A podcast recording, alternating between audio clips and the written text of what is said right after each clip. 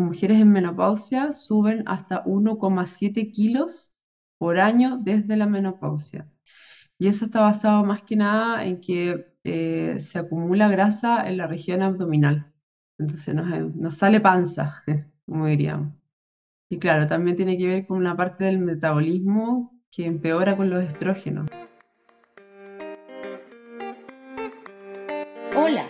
La segunda temporada de También Lolita, el podcast de mujeres de 40 y más.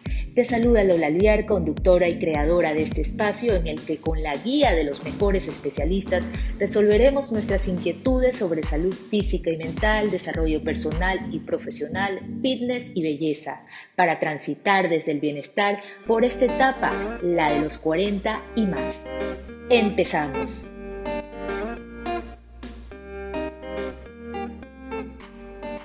Cuando entramos en los 40, empieza a hacerse familiar el término menopausia y en algún punto de esta década comenzamos a experimentar ciertos cambios en nuestro organismo que responden más a un periodo conocido como perimenopausia, que yo lo relaciono con una especie de preadolescencia invertida. ¿Cómo saber si ya estamos en perimenopausia? Para identificar los síntomas, nuestra invitada en el podcast desde el Hospital San Borja Arriarán en Santiago de Chile es la médica Consuelo Dinamarca, ginecóloga, magíster en menopausia. Consuelo, gracias por estar aquí. Hola, muchas gracias a ti por la invitación. Saludos a todos desde Chile, Santiago de Chile. Muy cariñosos recuerdos para, para allá, para Ecuador, Guayaquil especialmente. Me decías que tenías eh, a una de tus mejores amigas, es de acá, de Ecuador, de Cuenca. Sí, cuando yo entré a estudiar para ser ginecóloga, entraron dos chicos ecuatorianos, Pedro Cervantes, que él era de Guayaquil y ahora está, es oncólogo, en Curicó, y la Dani Pozo, la Dani Pozo nos hicimos muy amigas, eh, y ella es de Cuenca, y es curioso porque yo soy del sur de, de Chile, de Concepción, y ahí hablamos muy cantadito, y ella también, entonces nos molestaban a las dos. Bien, entramos en materia. Primero quisiera eh, poder hacer una diferencia entre perimenopausia y menopausia. Ya, mira, eh, por lo general la menopausia eh, ocurre entre los 50 y 51 años. Esa es la menopausia. La menopausia es un diagnóstico que uno hace como mirando hacia atrás es un diagnóstico que uno dice, chuta, hace 12 meses que no me llega mi regla. Ahí es de menopausia, ¿ya? Obviamente que hay que descartar algunas enfermedades, pero eso es menopausia. Entonces, si yo lo pongo como un eje en una línea del tiempo, eso es como mi número cero.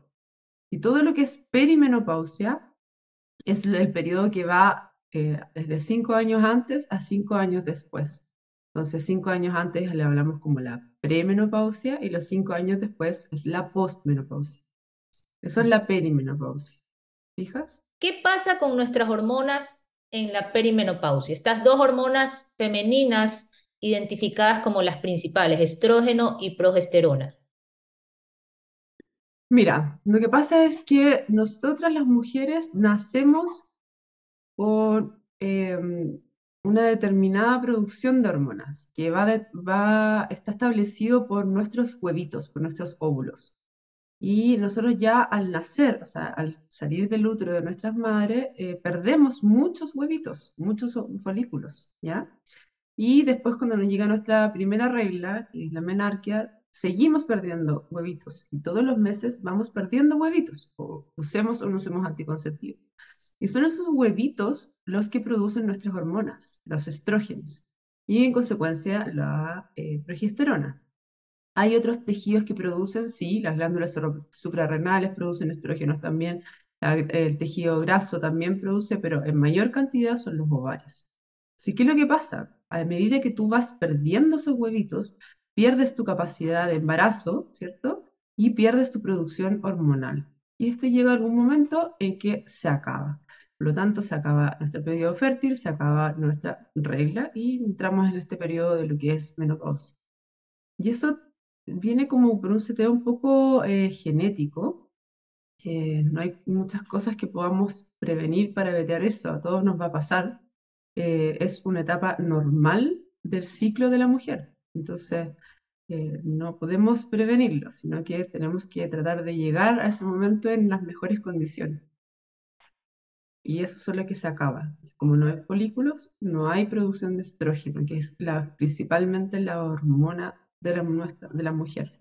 Tú hablabas de un periodo de cinco años antes de la menopausia que comprende la perimenopausia.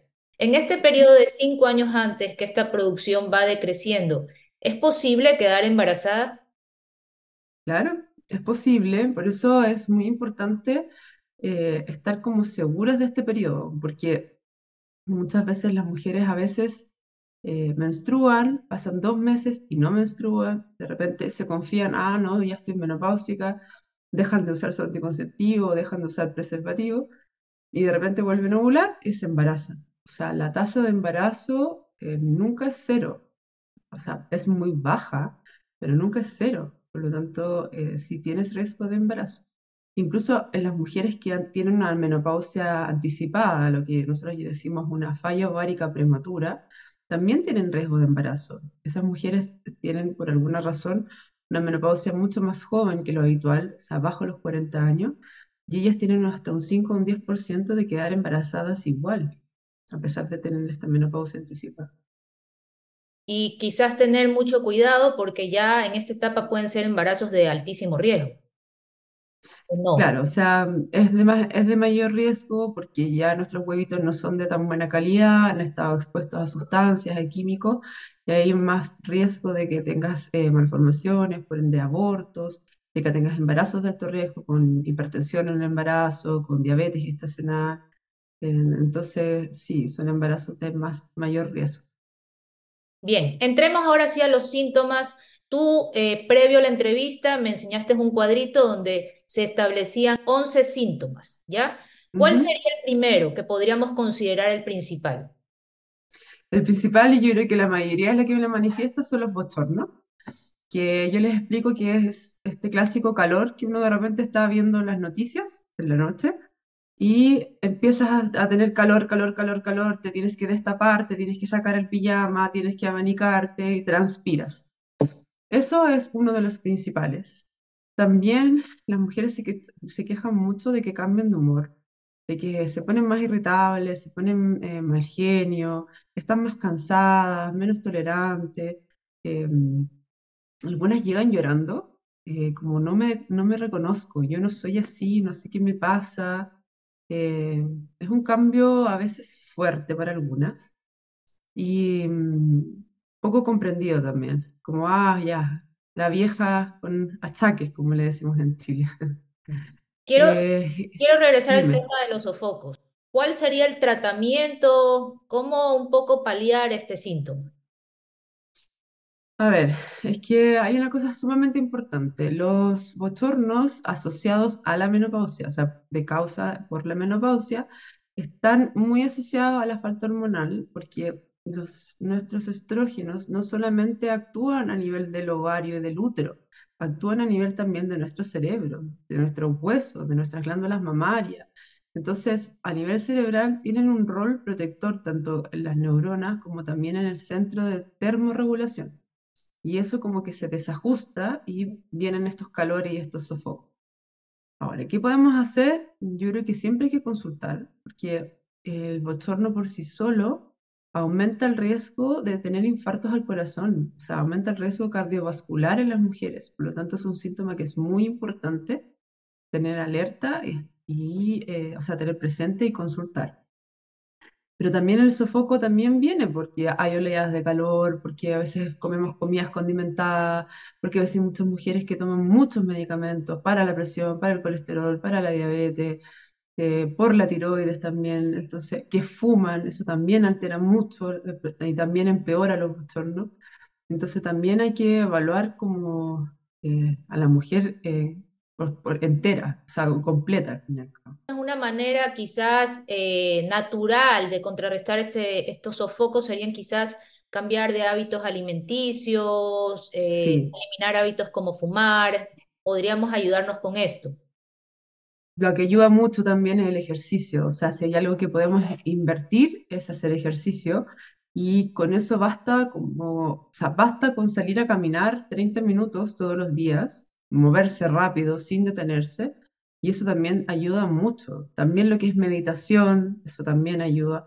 Bueno, por supuesto, los abanicos, usar ropas más livianas, de algodón y no tan sintéticas.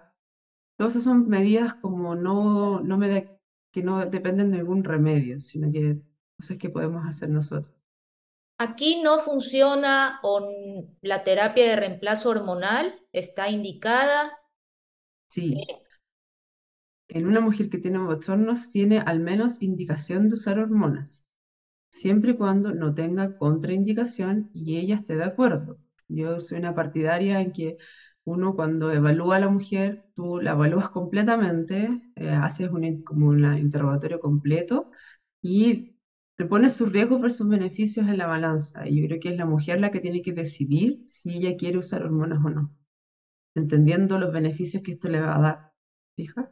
Pero sí, eso tiene indicación de usar hormonas. Wendy Salazar, una seguidora del podcast, eh, pregunta si eh, la terap- la terapia de reemplazo hormonal es peligrosa y qué contraindicaciones tiene. A ver, si fuera peligrosa, yo creo que nadie la estaría dando. Tiene sus riesgos, por supuesto. Todo medicamento tiene sus riesgos. O sea, desde que nosotros consumimos un simple paracetamol, podemos tener una reacción alérgica que puede ser grave y nos podemos morir. Obviamente que esto, ese riesgo es bajo. Por eso yo creo que lo principal, que esto no es una receta de cocina, no es tomen todas las mujeres hormonas. Es muy importante que hagamos una evaluación individual y muy completa y según eso ver si puedes o no tomar hormonas. ¿Tiene riesgos? Sí, yo les explico que los- las reacciones adversas más frecuentes son gastrointestinales, que tengas dolores de, abdomen, que tengas dolores de cabeza, que tengas dolor en las mamas, eh, mareos, pero eso generalmente eh, cede. eh, y los riesgos graves de usar hormonas es la trombosis, eh, no la- el cáncer, sino que la trombosis. Esto, esa fue pregunta de mi examen final de mi máster. Y em, la trombosis es estos coágulos que se forman, son coágulos que se forman en la pantorrilla, donde la vena de la pantorrilla, la pantorrilla se, se pone más gruesa, se, se hincha y duele mucho al caminar. Pero ese riesgo en mujeres sanas que usan hormona es de 0,08%. O sea, de 10.000 mujeres, 8 va a ocurrir. O sea, es muy bajo, ¿te fijas? Por eso es importante escoger bien a la mujer. Obviamente, si fumas, ese riesgo va aumentando. Si esa mujer es, o tiene obesidad, es peor. Si es diabética, si es hipertensa, entonces eso, todo eso va sumando. Y lo otro que también es mucho el temor es el cáncer de mama. Mm. Y sí es cierto, se ha visto una asociación y aumento el riesgo, pero es importante que eh, se mantengan en control siempre. O sea, no es que vayan a tomar hormona y para siempre y nunca más se controlaron. Es importante que se hagan chequeo mamo- con mamografía una vez al año. Em, y también evaluar como los antecedentes personales de cáncer. A veces eh, beber mucho alcohol también aumenta el riesgo. Si la mujer fuma, es mayor riesgo. Si a lo mejor nunca tuvo hijos, nunca amamantó, eso también le va sumando riesgo.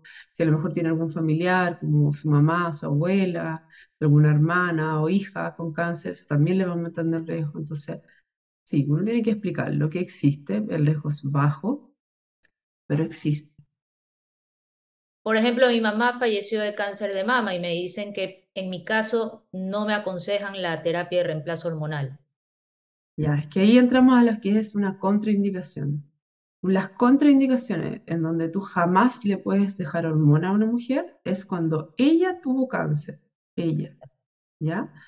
Eh, por el hecho de que tu mamá haya tenido cáncer, tú tienes un riesgo de un 5 a un 10% de hacer cáncer. O sea, eso es bajo. Tú tienes más riesgo de hacer un cáncer de mama por las cosas que tú hagas. Por ejemplo, fumar, beber más de 3 unidades de alcohol, no dar pecho, no quedar embarazada, obesidad, falta de ejercicio. Eso tiene mucho más riesgo que el hecho de que tu mamá haya tenido cáncer. Entonces, esa es una de las principales contraindicaciones, que tú hayas tenido cáncer de mama o algún otro cáncer que sea hormonodependiente, como el cáncer de endometrio. como algunos cánceres de ovario y otros cánceres que podría ser de colon, pero algunos específicos. También en mujeres que han tenido algún evento eh, cardiovascular, algún infarto, alguna trombosis, en ella ya no podemos usarlo. Eh, también en mujeres con porfiria, porque las hormonas empeoran las crisis de porfiria. Y eh, más que nada eso. Esas son las contraindicaciones más importantes. El segundo síntoma que tú mencionabas era eh, el estado de ánimo.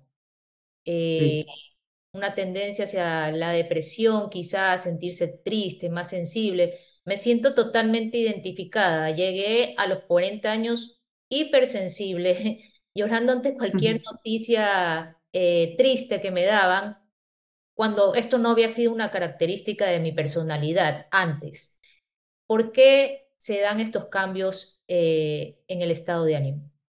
O sea, a ver, pongamos también un poco en contexto, ¿no? Ecuador también sufrió una, una terrible pandemia de dos años, tenemos una inflación que también ha sido importante para nosotros como para ustedes, y eso va sumando cosas de estrés. También se empieza a sumar eh, cosas de la vida familiar. Por ejemplo, las mujeres que tienen 45 generalmente tienen hijos adolescentes que están en un periodo súper eh, intenso, a veces difícil de manejo, eh, con mucha depresión, intento de suicidio, bullying, eso también es desgastante.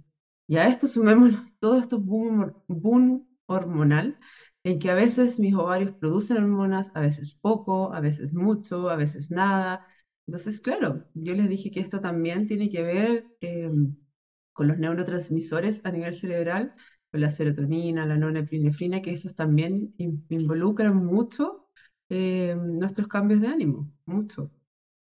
Y eso sumado a nuestra salud mental, que ya está deteriorada, uno le dice hola y explota. ¿Te fijas? Mm. ¿Cuál sería el tercer síntoma? ¿Cuál sería el tercer síntoma? Para mí, uno de los que más me eh, eh, consultan es la baja libido. O sea, que no tienen apetito, que sus parejas les reclaman, muchas han terminado divorciadas porque su pareja se buscó otra persona, eh, porque les duele. Y mm, la verdad que eso es un gran tema. O sea, uno de los síntomas de la menopausia es el síndrome geniturinario, que yo te decía, los estrógenos también actúan en la vulva, en la vagina y en eh, parte de como la uretra y vejiga. Y eh, la falta de hormonas hace que todo esto se ponga rígido, eh, baje la lubricación, el colágeno y se vuelve atrófico, se vuelve duro, se vuelve acartonado y eso claramente duele. Duele, arde, pica, muchas dicen como eh, tengo infección por hongos y me pica, y el verdad es un síndrome geniturinario. Claro, o sea, ¿quién va a querer tener actividad sexual si te duele para tener actividad sexual? O sea, es un círculo vicioso. Y segundo, em, que me pasa mucho, es como el conflicto de pareja, en el sentido de que pucha, tenemos 47 años, estamos atrapados en una máquina de trabajo, eh, que tengo que llegar a la casa, hacer las labores de la casa, a beber a los niños, y después, obviamente, son las 8 de la noche, lo único que quiero es acostarme y dormir. Entonces, ese conflicto con la pareja, de decir, pucha, mira, busquémonos un tiempo el fin de semana, donde estemos tranquilos, em, de volver al pololeo, no sé cómo le dicen, acá le decimos como estar pololeando cuando estás recién conociendo a tu pareja. A la conquista. Eh, a la conquista, exacto. Todo eso. Y a volver a conocer nuestros cuerpos, porque el cuerpo ya cambió. Eres otra. Fuiste mamá, no sé, tuviste cirugía, qué sé yo. Em, y ya no te gustan las mismas cosas. Entonces también tienes que entrar como a, a redescubrirte, volver a tocarte, volver a fantasear, decirle, ¿sabes qué, cariño? No me gusta que me hagas esto, prefiero que hagas esto otro.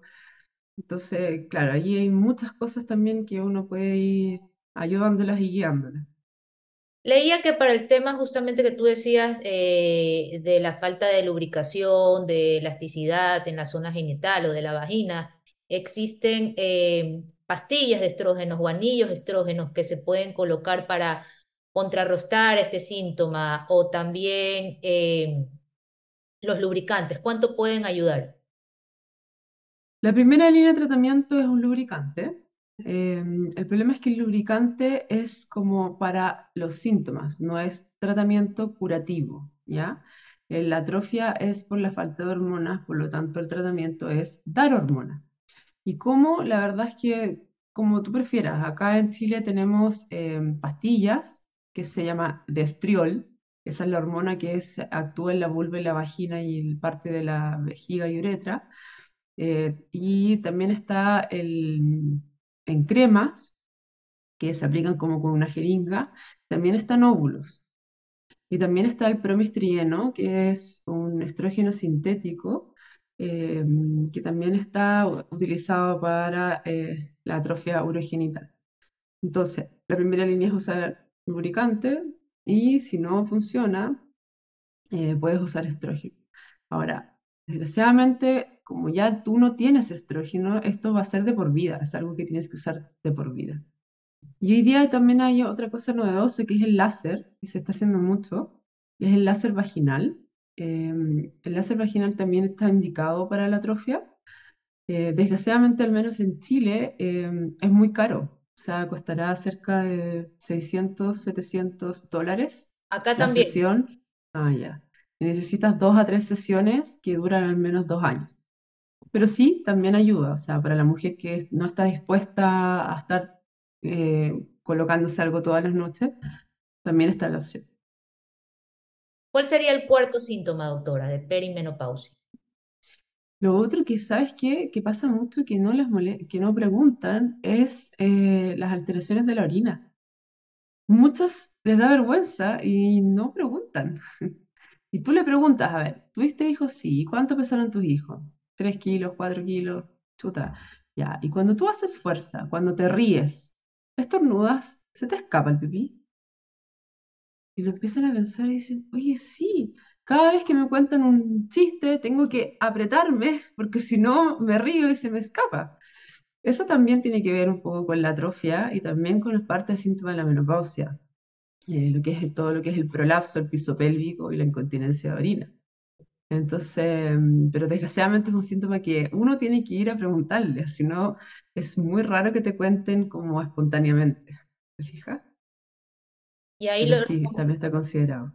ahí lo recomendado es el fortalecimiento del piso pélvico a través de ejercicios. Siempre, con kinesiólogas de piso pélvico. En Ellas son algunos, especialistas en eso. en algunos casos la cirugía también.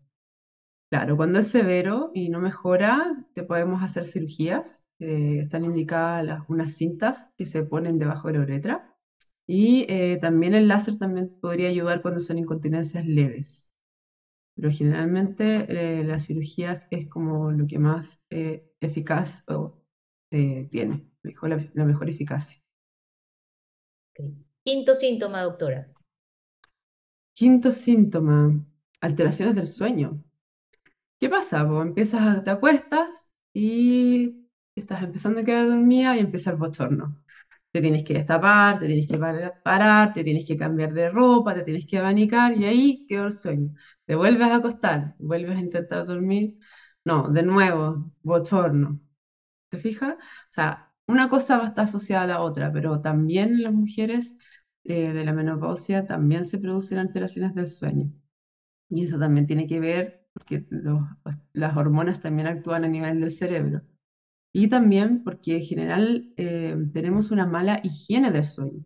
O sea, muchos nos quedamos dormidos mirando el celular, mirando el televisor, eh, recién comidos. Entonces hay que empezar también a cambiar esos hábitos.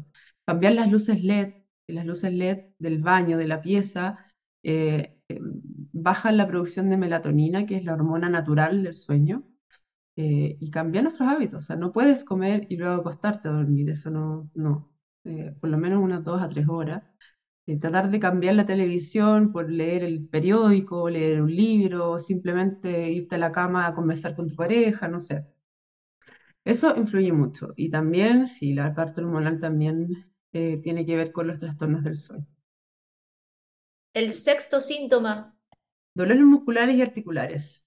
Bueno, ahí metí dos entre medio, pero Esto también se va juntando porque a medida que pasan los años empieza la artrosis que esto está muy como abocado a las articulaciones, en que las articulaciones, sobre todo los deditos, se ponen anchas, se ponen en un checar, que las manos aparecen como amanecen duras, rígidas.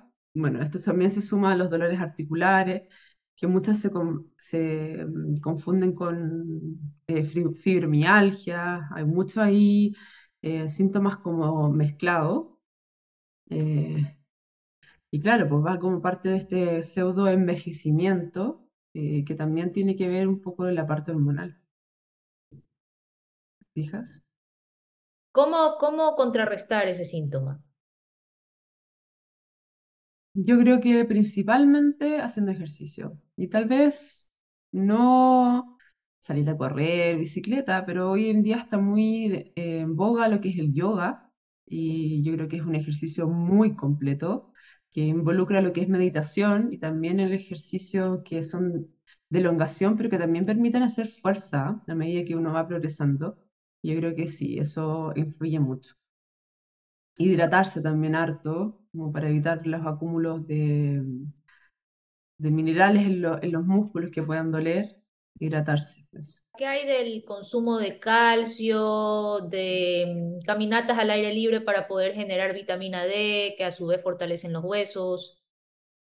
Ya, lo que pasa es que eh, al menos en Chile todos estamos bajos en vitamina D, todos. Las mujeres que ya están menopáusicas, el valor de la vitamina D debería estar sobre 40. El problema es que todos dicen no tomes sol porque el sol produce cáncer, ponte bloqueador y claro, puedes salir a caminar, pero vas a estar con bloqueador y eso no absorbe vitamina D. Y la vitamina D es una hormona que es muy importante, o sea, la vitamina D eh, fija el calcio en los huesos, pero también se ha descubierto que tiene un rol muy importante en todo lo que es prevención de cáncer y de infecciones. Entonces es importante que tengamos un buen nivel de vitamina D. Si no quieres consumir vitamina D, tienes que tomar sol, obviamente después de las 4 de la tarde, sin bloqueador. Lo que se recomienda es en los antebrazos, como descubrir los antebrazos y ponerte así 15 minutos, ojalá todos los días. Si no, tienes que medir tu vitamina D. Esto es como medir el nivel de la tiroides. Medirlo se mide en sangre y se ve según el valor, qué es lo que tú tienes que tomar para subir la vitamina D. Y el calcio también es muy importante. El calcio, muchos les tienen miedo al calcio porque produce cálculo a los riñones, porque eventualmente produciría infartos del corazón. Eso ya no es así, está muy demostrado. Eh, y el calcio es uno de los electrolitos más importantes. ¿Por qué? Porque nuestros músculos se mueven gracias al calcio. Nuestras neuronas funcionan y se conectan gracias al calcio. Y si no hay calcio, el cerebro le dice al hueso, hueso, me falta calcio, y el hueso le pasa calcio. El hueso se empieza a debilitar, se empieza como una madera que yo le empiezo a llenar de hoyo, y claramente si esa madera se cae, se va a quebrar. Y eso terminamos en fracturas por osteoporosis, y que tienen una mortalidad alta. Caerse, tener una fractura de cadera, tiene una mortalidad del 30%. Sea, tres mujeres de 10 que se caen y se fracturan pueden llegar a morir por eso. Sí, y eso es prevenible. Entonces, ¿qué es lo que se recomienda? Que tú necesitas al menos consumir mil miligramos de calcio al día. El problema es que el calcio, ¿en qué lo consumes? La leche. La gran mayoría de las mujeres intolerantes a la lactosa, la leche tiene alto costo, no lo toleran bien bueno, queso, quesillo, yogur, leche cultivada, pero necesitas altas dosis. Entonces yo prefiero suplementar. En Chile no es tan eh, caro, no es tan costoso. Existe en atención primaria de salud calcio con vitamina D y les dejo dos comprimidos, uno en la mañana y uno en el desayuno, con vitamina D. Pero sí, eso es uno de los minerales que es importante considerarlo a esta edad. Un oyente me pidió que le preguntara cuán relacionada está la perimenopausia con el aumento de peso. Sí, estaba relacionado. Se, describe que mm, las mujeres en menopausia suben hasta 1,7 kilos por año desde la menopausia. Y eso está basado más que nada en que eh, se acumula grasa en la región abdominal. Entonces nos, nos sale panza, como diríamos. Y claro, también tiene que ver con una parte del metabolismo que empeora con los estrógenos. Ahora, ojo, em, esto es difícil de cambiarlo y no es que usando hormonas tú vayas a bajar de peso, te va a quedar un abdomen con músculo así ultra definido, eso no, no ocurre. Por eso yo creo que, em, no sé si lo vamos a hablar, pero yo creo que es muy importante que las mujeres ya desde los 40 nos vayamos pseudo preparando para esto, en el sentido de como, a ver, eh, yo ya cuando cumpla 50 no voy a poder eh, hacer dieta dos días y bajar dos kilos, eso ya no va a suceder. Por lo tanto, tengo que empezar a cambiar mis estilos de vida, o sea, de verdad, eh, preocuparme de comer sano, preocuparme de comer legumbres, de comer pescados, de bajar mi consumo de alcohol, de dejar de fumar de adquirir hábitos saludables como empezar a hacer ejercicio, o sea, hacer algo como de rutina, así como voy a trabajar, hoy día me toca ir a correr, por decirlo. Yo creo que eso es una de, las mejores herramientas que podemos tener para evitar estas subidas de peso que, desgraciadamente son muy difíciles de, de lograr bajar después. Claro, o sea, no tratar al cuerpo como que si tuviéramos 20 años, ¿no? Cuando sí pasaba eso que tú decías, que eh, subíamos dos kilos y hacíamos dos días de dietas y ya los habíamos bajado. ¿Cómo se tornan eh, los periodos menstruales en cuanto a irregularidad, en cuanto a duración, frecuencia y cantidad? Mira, ahí varía, porque mm, esto es como un poco una ruleta rusa, como que de repente los ovarios van a producir hormonas y puede ser que tengas una regla normal, como de repente puede ser que tengas reglas muy abundantes. También eso es, pasa y ocurre, que mujeres dicen, chuta, ¿qué me pasa? Y estoy menstruando abundante, en reglas que pueden ser más de siete días, con coágulos, muy dolorosas. Otros que dicen, no, sabes que mi regla mancho dos días, un poquito café, me pongo un protector diario y con eso es. Eso es muy cambiante, varía muy de mujer en mujer. Eh, lo importante es que uno tiene que consultar. Consultar sobre todo si tus reglas duran más de siete días, que sean dolorosas, eso tampoco es normal. Eh, puede haber algo ahí, algún mioma, algún pólipo dentro del útero. Y si son abundantes, esto de, ponerse de pie y sentir que cae algo, que me mancho, eso tampoco es normal. Y también debería consultar. ¿Puede deberse la menopausia? Sí, pero también hay que ir a buscar otras causas de esos sangrados uterinos anormales, que es lo que nosotros llamamos.